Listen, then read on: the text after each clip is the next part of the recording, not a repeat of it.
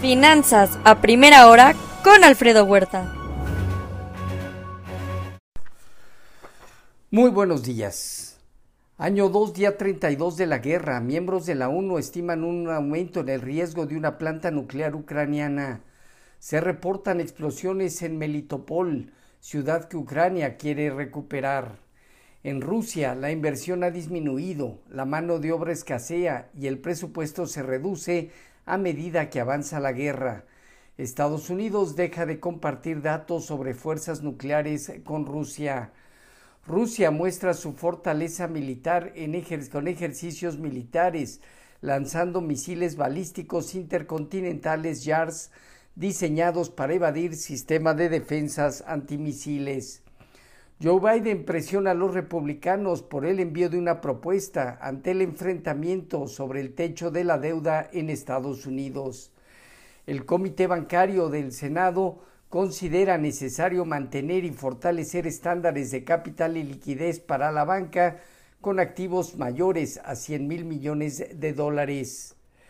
Mercados eh, eh, más eh, inician más estables con sesgo positivo, donde la curva de bonos a 10 años en Europa y Estados Unidos están a la baja eh, con alza en precios del petróleo, los cuales siguen reaccionando ante la falta de exportación del, eh, eh, del petróleo básicamente de allá en, en Asia. Por otro lado, en Asia Pacífico, resultados con sesgo positivo destaca Hong Kong 2.1% arriba y Japón 1.3% positivo. En Europa dominan alzas eh, que van desde 0.8% el Financial Times de Londres hasta 1.3% el caso de, de Francia, en el Inter Alemania, Italia y España. En Suiza el índice de confianza, el ZEW de expectativas, cayó fuerte ante, en marzo ante el riesgo de la banca que, que sigue sufriendo el país. En divisas hoy, un índice dólar que se presenta más estable, el euro operando alrededor de unos 0,86.2% arriba, la libra ciento positivo en 1,235. En materias primas, Hoy el petróleo gana 1.3%, el WTI arriba de los 74 dólares. Hoy el oro toma nuevamente utilidades, está en 1982 dólares, 0.4% abajo, la plata 0.3% negativo y el cobre 0. el cobre 1% al alza. Ayer se dieron cierres negativos de las bolsas en Estados Unidos con una caída del dólar y una presión al alza en la curva de bonos del Tesoro, en donde prevalece entre inversionistas los riesgos de una crisis bancaria y los efectos de una política monetaria restrictiva. El dato de confianza al consumidor eh, sorprendió al alza, pero básicamente eh, mantiene a miembros de la Fed, por otro lado, con posturas de mayor cuidado sobre la inflación sectores eh, como energía industrial terminaron positivos. El, Dow Jones eh, prácticamente inicia en los 32.394 unidades. Tiene entre 31.700 y 33.500 puntos, zona donde consolida el Nasdaq en 11.716 unidades, tiene hacia los 11.950, 12.500 una zona importante de prueba. El Standard Poor's en 3.971 puntos tiene hacia 4.080, 4.200 puntos, zona superior. El rendimiento del bono a 10 años aumentó a 3.57. Hoy el informativo está operando alrededor de 3.56 y llegó a operar en 3.54 arriba de 360 generaría riesgos adicionales hacia 380, 390, mientras no supere 13 niveles de 360, la zona entre 335 y 360 es viable.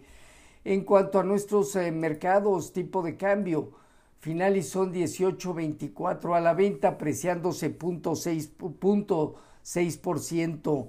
Bajo las condiciones actuales sigue tratando de fortalecer una zona baja la cual puede estar alrededor de 18.10, donde intentaría estabilizarse niveles de 18, 60, 19 pesos, donde se ubican móviles de 50 y 100 observaciones, fungen como resistencia. Fondeo diario, papel gubernamental y bancario en 11%, la tía 28 días en 11.40.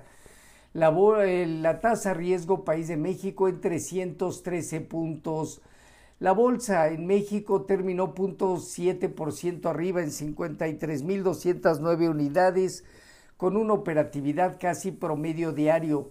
El principal indicador consolida 55 mil puntos, zona superior 51 200, 51 mil unidades, zona baja.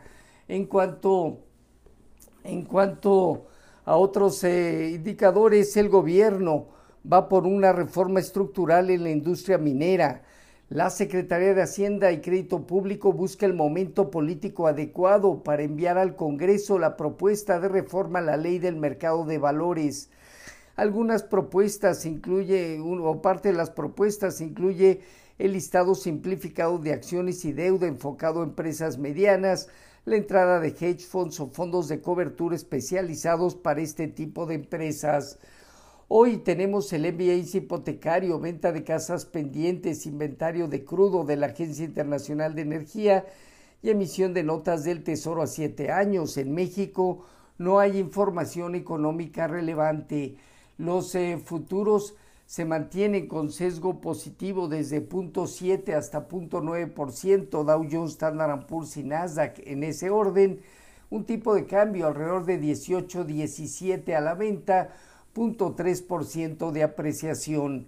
Así, finanzas a primera hora con lo más relevante hasta el momento.